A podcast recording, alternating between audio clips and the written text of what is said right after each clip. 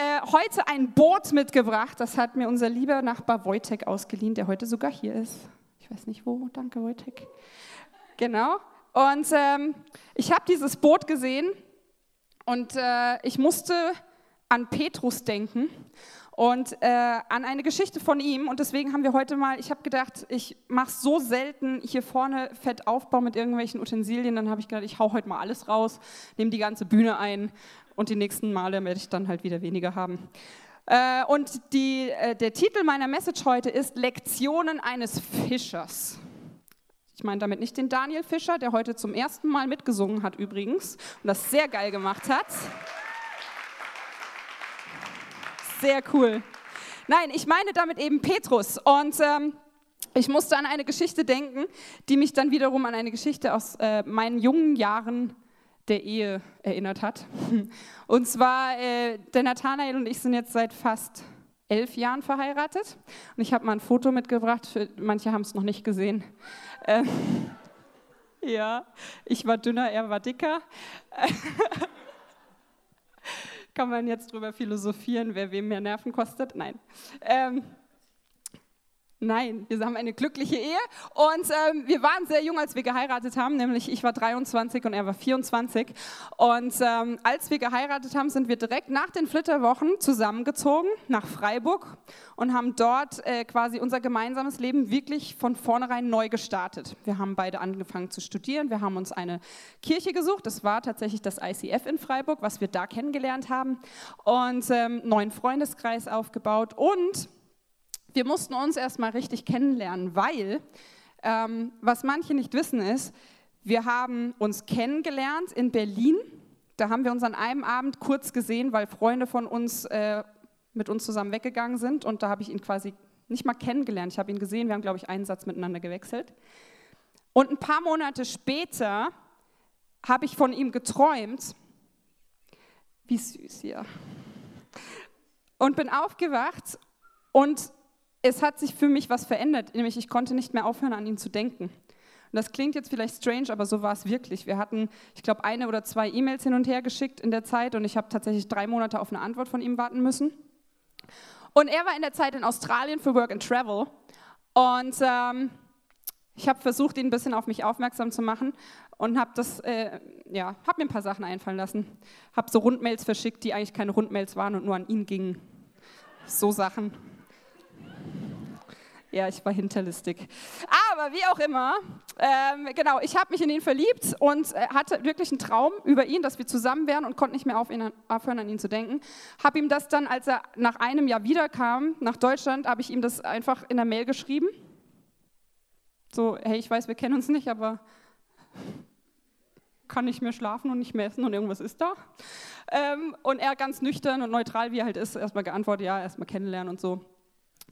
Und dann sind wir tatsächlich trotzdem recht schnell zusammengekommen, weil wir gemerkt haben, okay, da ist vielleicht von, hat Gott auch so ein bisschen seine Finger im Spiel. Und dann hatten wir ein Jahr lang, also quasi ein Jahr lang nicht gesehen, dann zusammengekommen, dann ein Jahr lang Wochenendbeziehung. Und dann ist er nach Australien gegangen, um ans Hillsong College zu gehen und zu studieren. Und ich bin in Deutschland geblieben. Das heißt, wir hatten dann ein Jahr wirklich eine Fernbeziehung von nicht nur ein paar Stunden, sondern wirklich äh, acht, neun Stunden Zeitverschiebung mit Skype, was damals einfach nicht funktioniert hat. Und ähm, haben quasi dann, als er wiederkam, geheiratet. Zwei Monate später. Ihr könnt euch vorstellen, man kennt sich nicht so gut. Wenn man halt sich am Wochenende sieht und frisch verliebt ist, dann ist eh alles toll am anderen. Und wenn man dann noch Skype hat, äh, was äh, immer so eine Minute Zeitverzögerung hat und man redet eigentlich ununterbrochen miteinander gleichzeitig, weil das noch nicht beim anderen angekommen ist, dann kennt man sich einfach noch nicht so gut. Und wir sind dann eben zusammengezogen und äh, plötzlich es los. Plötzlich, was ist das für ein Dekovieh? Das ist der Hennes vom FC Köln, der muss in der Vitrine stehen. Nein, muss er nicht was sind das für Klamotten? Ja, die Jacke habe ich seit 20 Jahren. Ja, die kann man ausmisten. Dann ging es schon los. So. Und äh, Nathanael hat aber von Anfang an eine Sache begriffen, nämlich man muss die Frau umwerben und äh, sie immer wieder überraschen. Und das schätze ich sehr an ihn. Er hat es im ersten Jahr schon gemacht und er meinte, an einem Tag kam er und meinte, Daisy, heute Abend führe ich dich aus. Ist eine Überraschung. So. Welche Frau freut sich nur über diese eine Aussage ohne weitere Informationen? Ich habe eine Überraschung, wir gehen weg. Wem reicht es, sich zu freuen? Echt? Weißt du, ich bin da ein bisschen kompliziert. Weil bei mir fängt es dann an. Ja, wohin gehen wir? Ja, ist eine Überraschung. Mhm. Was soll ich anziehen? Irgendwas. Ähm, geht nicht. Jogginghose, okay. Nee, Jogginghose vielleicht nicht gerade. Okay, dann Jeans. Ja, wenn du dich drin wohlfühlst. Ähm, Kleid? Wenn du willst. Dann ging es bei mir wirklich los. Ich stand vor diesem Kleiderschrank, ich habe voll die Panik geschoben. Ja, aber wenn wir ins Kino gehen, kann ich ja anziehen, was ich will. Aber wenn wir jetzt essen gehen, dann macht man sich ein bisschen feiner. Wenn wir in ein Konzert gehen, was in Freiburg ja auch viel ist, dann muss ich mich ja richtig rausputzen. Und er immer nur, ja, zieh an, was du möchtest. Und das, das reicht mir nicht.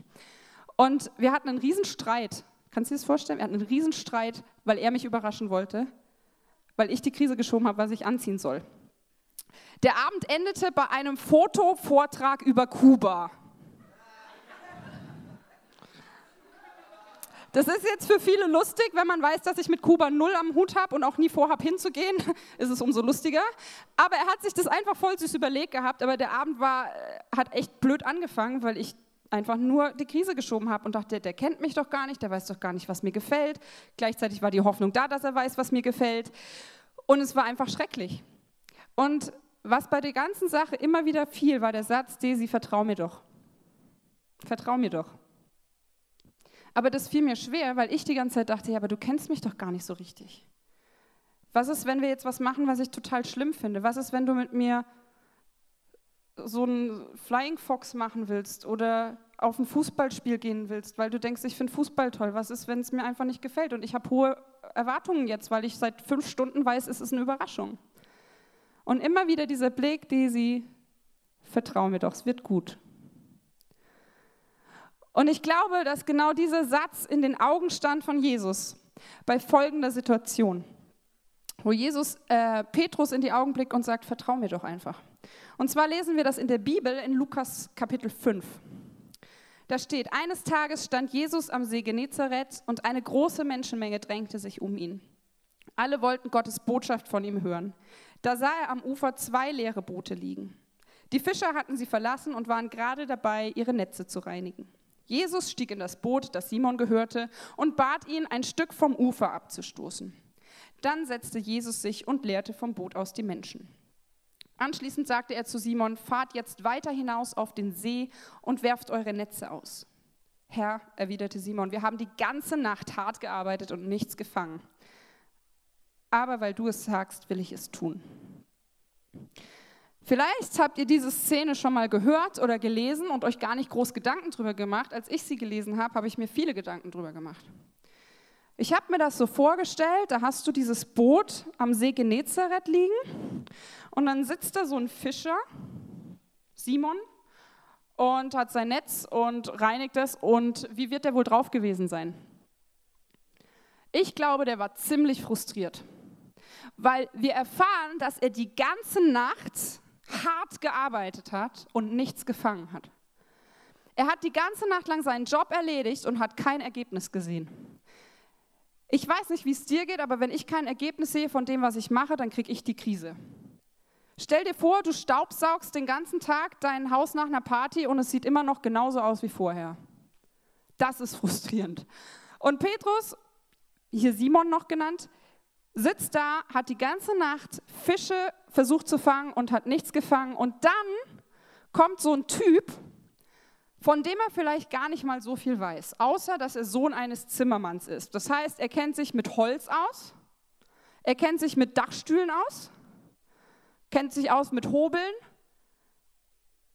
Aber jetzt kommt der, der keine Ahnung von Fischen hat, der keine Ahnung von irgendwas hat, was hier liegt und kommt und sagt zu Petrus, äh, fahr noch mal raus, werf noch mal die Netze aus. Keine Ahnung, Andi, wie fühlst du dich, äh, wenn jemand wie ich kommt und der dir sagt, hey, versuch noch mal die Regelung am Mischpult, weißt du? Keine Ahnung von irgendwas, aber mach mal. Ich glaube, du würdest nicht unbedingt sagen, alles klar, Daisy, ich mache das, ich vertraue dir, sondern du würdest sagen, äh, ich weiß schon, was ich mache. Simon hätte das genauso machen können. Simon sitzt da, ist frustriert und plötzlich kommt dieser Typ. Und vielleicht hat sich Simon im ersten Moment gefreut, weil Jesus steigt in sein Boot und nutzt sein Boot als Bühne zum Predigen. Das ist ja eigentlich ganz cool. Und vielleicht hat Simon sich auch gefreut, dass er nicht nach Hause muss, um seiner Frau zu sagen, dass es heute nichts zu essen gibt und dass heute kein Einkommen da ist. Vielleicht hat er sich gedacht, pff, gut, kann ich noch mal eine Stunde rauszögern, bis meine Frau in die Dicke geht. Und dann kommt Jesus und sagt ihm, so, und jetzt äh, bin ich fertig mit Predigen, jetzt fahr mal bitte raus und wirf dein Netz aus. Und Simon ist echt cool, weil er sagt, äh, erst erstmal begründet er und sagt, hey, ich war die ganze Nacht draußen, ich habe hart gearbeitet, ich habe eigentlich keinen Bock. Und ich glaube, genau da kommt der Punkt, wo Jesus ihn anschaut mit dem Blick, der sagt, vertrau mir doch einfach mal. Wird schon gut. Und was passiert? Wir lesen weiter.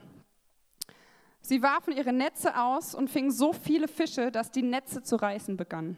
Deshalb winkten sie den Fischern in einem anderen Boot, ihnen zu helfen. Sie kamen und bald waren beide Boote bis zum Rand beladen, sodass sie beinahe sanken. Als Simon Petrus das sah, warf er sich vor Jesus nieder und rief, Herr, geh weg von mir. Ich bin ein sündiger Mensch. Er und alle anderen Fischer waren erschrocken und erstaunt über diesen Fang auch Jakobus und Johannes, die Söhne von Zebedeus, die mit Simon zusammenarbeiteten. Aber Jesus sagte zu Simon, fürchte dich nicht. Du wirst von nun an keine Fische mehr fangen, sondern Menschen für mich gewinnen. Sie brachten die Boote an Land, ließen alles zurück und gingen mit Jesus. Das Netz war voll, übervoll. Vorher hatte Petrus vielleicht immer so ein paar Fische gefangen, jetzt war es übervoll. Aber nicht nur ein Boot, sondern mehrere Boote. Warum? Weil er was gemacht hat, was Jesus sagt, obwohl er eigentlich rein faktisch gesehen nicht wirklich Ahnung davon haben könnte.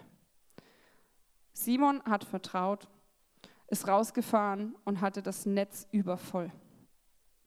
Und Simon wurde am Anfang von der Geschichte, hast du gemerkt, Simon genannt, dann kam irgendwann Simon Petrus und Simon war tatsächlich der, den, der später Petrus genannt wurde. Und das heißt so viel wie Fels. Und Jesus sagt in einer anderen Stelle, dass er Petrus sozusagen den Schlüssel für das Himmelreich gibt. Und auf seinen Fels, auf diesen Petrus will er die Kirche bauen. Was glaubst du, warum er das gemacht hat? Ich glaube wegen dieser Szene. Ich glaube, Jesus hat Petrus seine komplette Kirche anvertraut, weil Petrus ihm in diesem Moment vertraut hat. Weil er in diesem Moment was gemacht hat, was vielleicht alle gesagt haben, du spinnst doch. Geh nach Hause, leg dich hin, schlaf erst mal. Weil Petrus in dem Moment diesen Blick von Jesus gesehen hat, er sagt, vertrau mir doch einfach mal und gehorsam war hat Jesus gesehen, ich kann diesem Typ vertrauen. Ja, es gab später Szenen, wo Petrus dieses Vertrauen missbraucht hat, aus Impuls raus ihn verleugnet hat. Und trotzdem hat Jesus ihn später wieder aufgesucht und hat ihn an diese Szene erinnert. Und ich glaube, das ganze Ding ist eine Schlüsselszene. Ich glaube, dass wir aus dieser Szene weitaus mehr lernen können. Und zwar, ähm, ich denke, dass es metaphorisch ist. Das heißt, wir haben hier ein paar Bilder in dieser Geschichte. Wir haben, wir haben die Fische, wir haben das Netz und wir haben ein Boot. Und als ich diese Geschichte gelesen habe, hatte ich irgendwie so den Gedanken, diese Fische sind ja für Petrus nicht nur Fische gewesen. Diese Fische waren für Petrus Versorgung.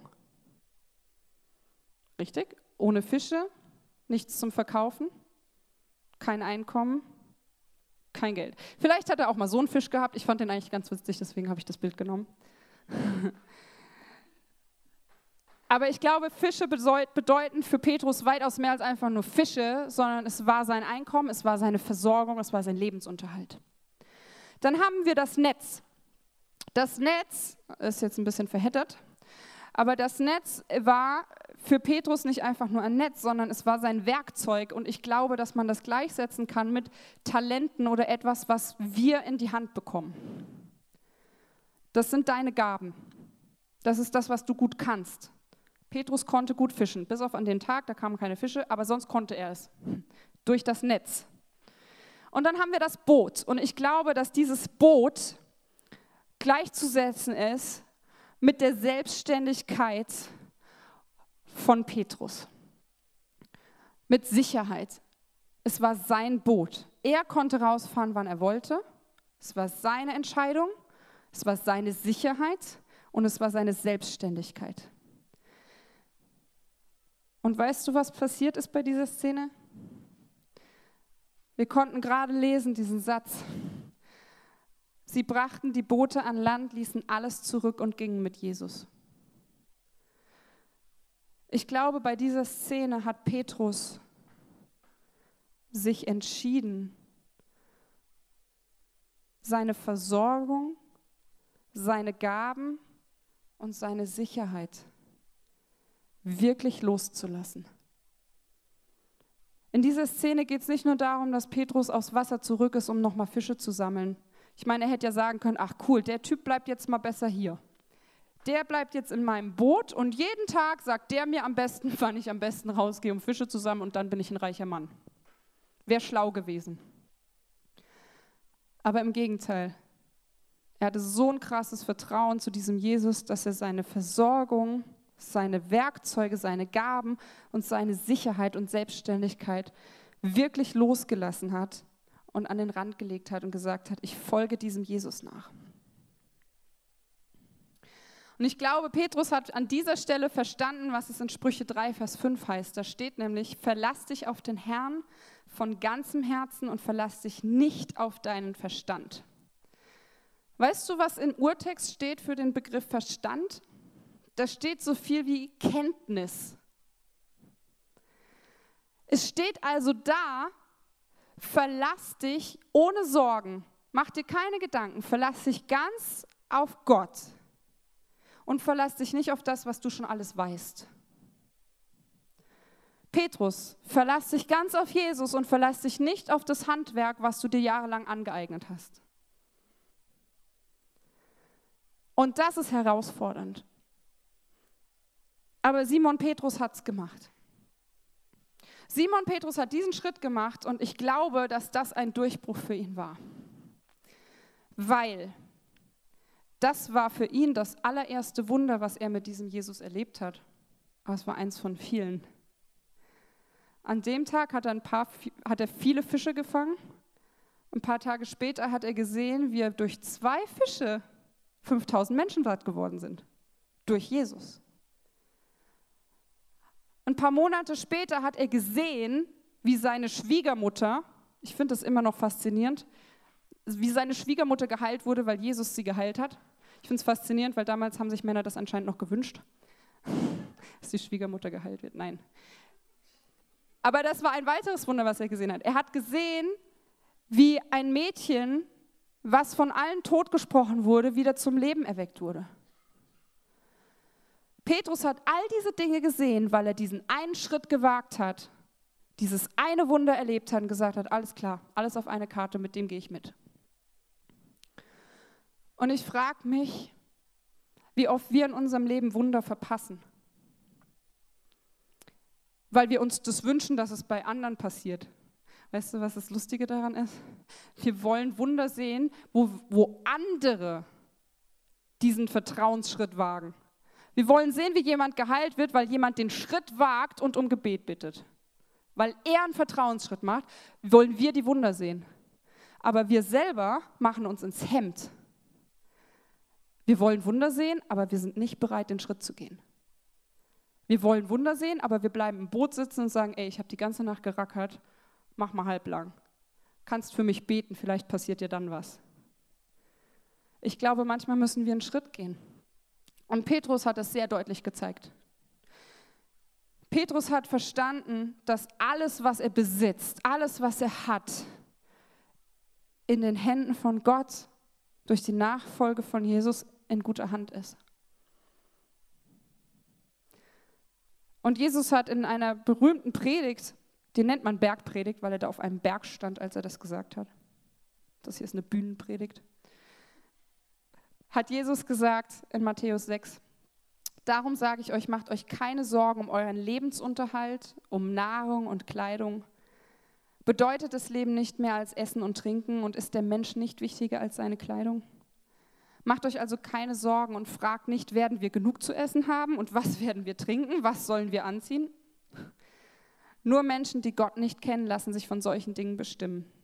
Euer Vater im Himmel weiß doch genau, dass ihr dies alles braucht. Setzt euch zuerst für Gottes Reich ein und dafür, dass sein Wille geschieht. Dann wird er euch mit allem anderen versorgen. Deshalb sorgt euch nicht um morgen. Der nächste Tag wird für sich selber sorgen. Es ist doch genug, wenn jeder Tag seine eigenen Schwierigkeiten mit sich bringt. Hm. Ich habe durch diese Geschichte und durch diesen Vers sehr viel gelernt und ich bin immer noch dabei. Weil diese Vertrauensschritte zu gehen, ist nicht immer einfach. Ich weiß, wovon ich rede. Aber Gott hat äh, Humor. Weil kennst du diesen Spruch? Vertrauen ist gut, Kontrolle ist besser. Was bringt denn das für ein Menschenbild mit sich? Wenn der Chef sagt, Vertrauen ist gut, Kontrolle ist besser. Das sagt eigentlich nicht so viel aus wie ich kann es besser. Ich gucke besser nochmal nach, weil ich habe ein bisschen Zweifel an dir und an deiner Arbeit. Es zeigt, dass man eigentlich gar kein Vertrauen hat. Und Gott hat mir in dieser Vorbereitung zu der Message quasi gesagt, dreh den Satz für dich um. dreh den Satz für dich um. Kontrolle ist gut, aber Vertrauen ist besser. Kontrolle ist gut, aber Vertrauen ist besser. Petrus konnte alles nochmal kontrollieren. Warum habe ich was falsch gemacht? Warum waren keine Fische da? Aber er hat vertraut und hat ein Wunder erlebt. Und genau das ist eben auch wieder dieser Sprüche 3, Vers 5. Verlass dich doch nicht auf deinen Verstand. Wir versuchen immer alles zu durchdenken, gerade ich. Ich versuche immer alles zu durchdenken. Macht es Sinn? Ist es logisch? Können wir das so machen? Aber ich weiß, dass es für mich immer mehr dran ist, dass das, was Gott mir aufs Herz legt, nicht irgendwie durch Kontrolle geprüft werden muss, sondern dass Gott manchmal sagt, hey, weißt du was? Daisy, vertrau mir einfach mal. Wird schon gut. Vertrau mir. Hör auf zu kontrollieren. Hör auf, in deinem Leben alles kontrollieren zu wollen. Du hast dich entschieden, mir zu vertrauen und mir nachzufolgen. Dann hör doch auf, ständig an meiner Hand zu ziehen und in die andere Richtung zu wollen. Bitte? Es geht ja eh nur zu einem Vor Ja, genau. Schadet dir ja nicht. Jetzt weiß ich mehr über Kuba. Nein, aber ich glaube wirklich, dass es genau das ist.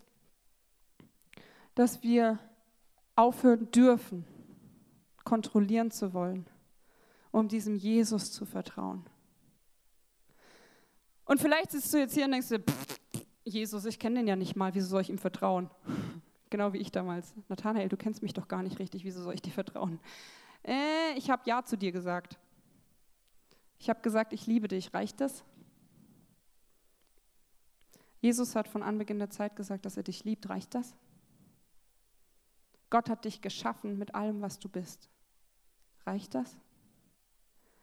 Gott hat uns in der Bibel so viele Dinge zugesprochen, dass wir wunderbar gemacht sind, dass er uns in der Hand hält, dass alles, was wir, es sagte ja hier eben auch in Matthäus, alles, was wir haben, wo wir uns einen Kopf drum machen, er weiß es doch.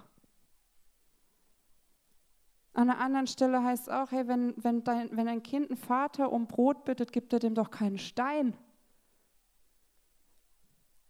Und Jesus sagt es als Beispiel dafür, dass wir ganz oft denken, ich kann Gott doch nicht darum bitten, aber hey, Gott ist unser Vater, das hat er gesagt. Er gibt uns doch nicht etwas, was, worüber er sich dann lustig macht.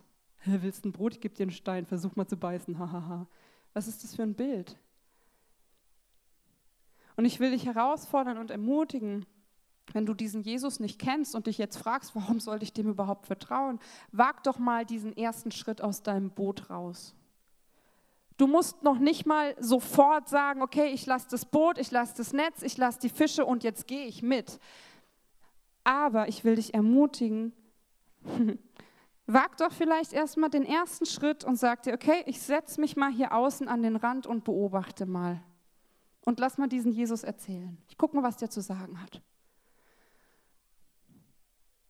Und ich glaube, je mehr du ihn kennenlernst, desto mehr wirst du ihn lieben lernen. Je mehr du ihn lieben lernst, desto mehr wirst du lernen zu vertrauen. Ich vertraue Nathanael jetzt mit allem. Ich würde, es gab ein Model, das hat sich mal an so ein, an so ein Hochhaus hängen lassen, um berühmt zu werden. Höchstes Ding von Dubai. Und der, der Typ hat sie nur an der Hand festgehalten, hat ein Foto gemacht. Nathanael wäre der Mann, der mich meine Hand halten würde und sagen würde, und wenn ich abstürze, stürze ich ab, aber ich weiß, du hältst mich. Weil ich ihn so gut kenne. Und weißt du was, Gott kennt dich noch so viel mehr. Gott wird dich nicht abstürzen lassen. Deswegen überleg dir, wo kontrollierst du vielleicht noch ein bisschen viel. Ich glaube, dass viele von uns das, was in der Bibel steht, kennen und auch ernst nehmen. Ich glaube auch, dass manche hier wirklich sagen, ich habe ein Ja zu diesem Jesus und ich vertraue ihm. Aber ich glaube auch, dass es einigen so geht, wie es mir auch geht und wie es jedem anderen auch geht. Es gibt Bereiche, da fällt es einem leichter zu vertrauen und es gibt Bereiche, hm, da besser nicht. Aber die Frage ist ja, vertrauen wir Gott in allen Bereichen unseres Lebens? Oder wo halten wir vielleicht noch krampfhaft fest? Vielleicht bist du jemand, der vertraut ihm mit den Finanzen und sagt, okay, in der Bibel steht, wir sollen den ersten Teil, den zehnten Teil an Gott geben. Das ist das Erste, was ich monatlich machen soll. Im Vertrauen darauf, dass er mich versorgt. Und du gibst den Zehnten im Vertrauen. Aber dann kommt die Frage, vertraust du ihm auch in deinen Partnerschaften? Und du denkst dir, pff, also keine Ahnung, bin jetzt 40, habe immer noch keinen gefunden, weiß nicht, ob Gott das will, aber ich mache mal lieber selber.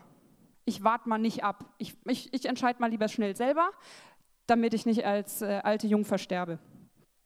Kann passieren. Es kann auch sein, dass du in deinen Partnerschaften voll Gott vertraust und sagst, boah, ich habe den Partner meines Lebens gefunden, ich weiß, dass Gott einen Plan mit uns hat. Ich glaube, dass Gott es segnet. Aber dann gibt es wiederum andere Bereiche, wo du sagst, mm, da kontrollieren wir besser mal selber.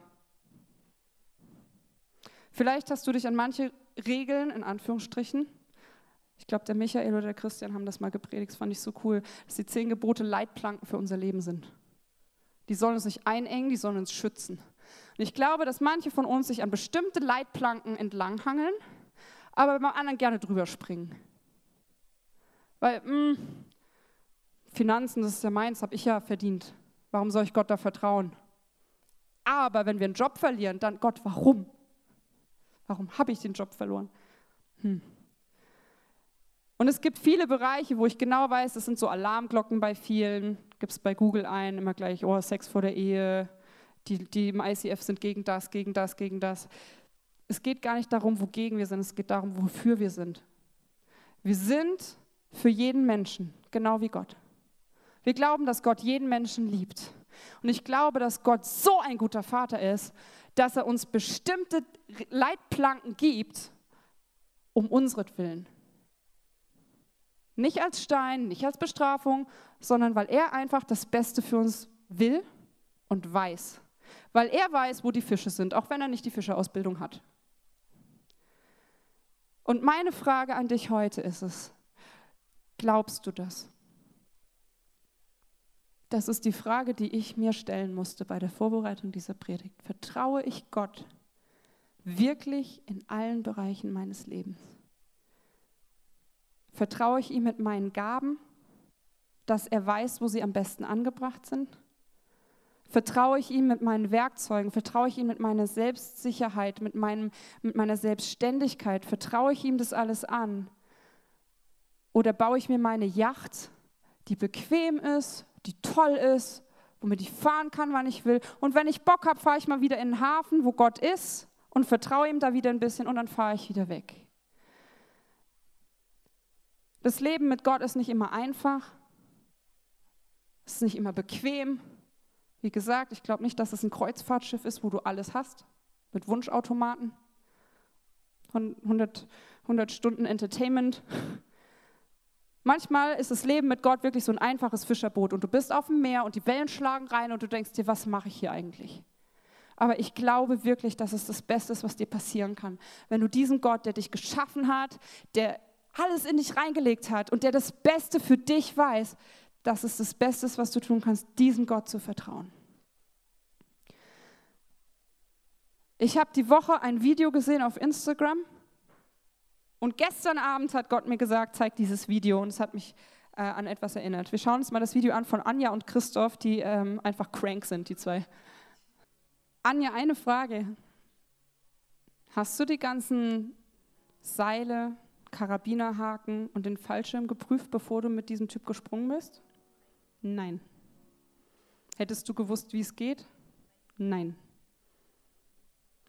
Anja hat einem Wildfremden vertraut. Der hätte ja jetzt auch vergessen können zu ziehen. Weißt du, an was mich das Video erinnert hat? Gott hat vor ein paar Jahren dem Nathanael was gesagt. Das hatte ich echt nicht mehr im Blick. Das hat er mir dann gestern gesagt, dass das äh, dazu passt.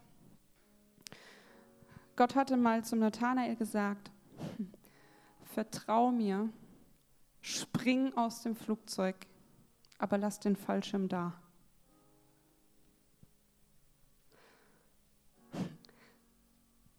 Wie krass wäre das, wenn wir lernen, so zu vertrauen, dass wir nicht nur versuchen, alles zu kontrollieren, ob der Fallschirm auch gut ist, ob der funktioniert, welche Marke der hat, ob der geprüft ist, ob dieser Fallschirmspringer da wirklich weiß, was er tut, sondern wenn wir Gott als diesen Tandem-Fallschirmspringer sehen, der wirklich eine Ahnung hat und der selbst der Fallschirm ist. Gott, ich danke dir, dass du uns geschaffen hast. Ich danke dir, dass du uns kennst. Noch viel besser, als wir uns selber kennen. In der Bibel steht, dass du jedes einzelne Haar auf unserem Kopf gezählt hast. In dem Psalm steht, dass du jede Träne auffängst, die wir weinen.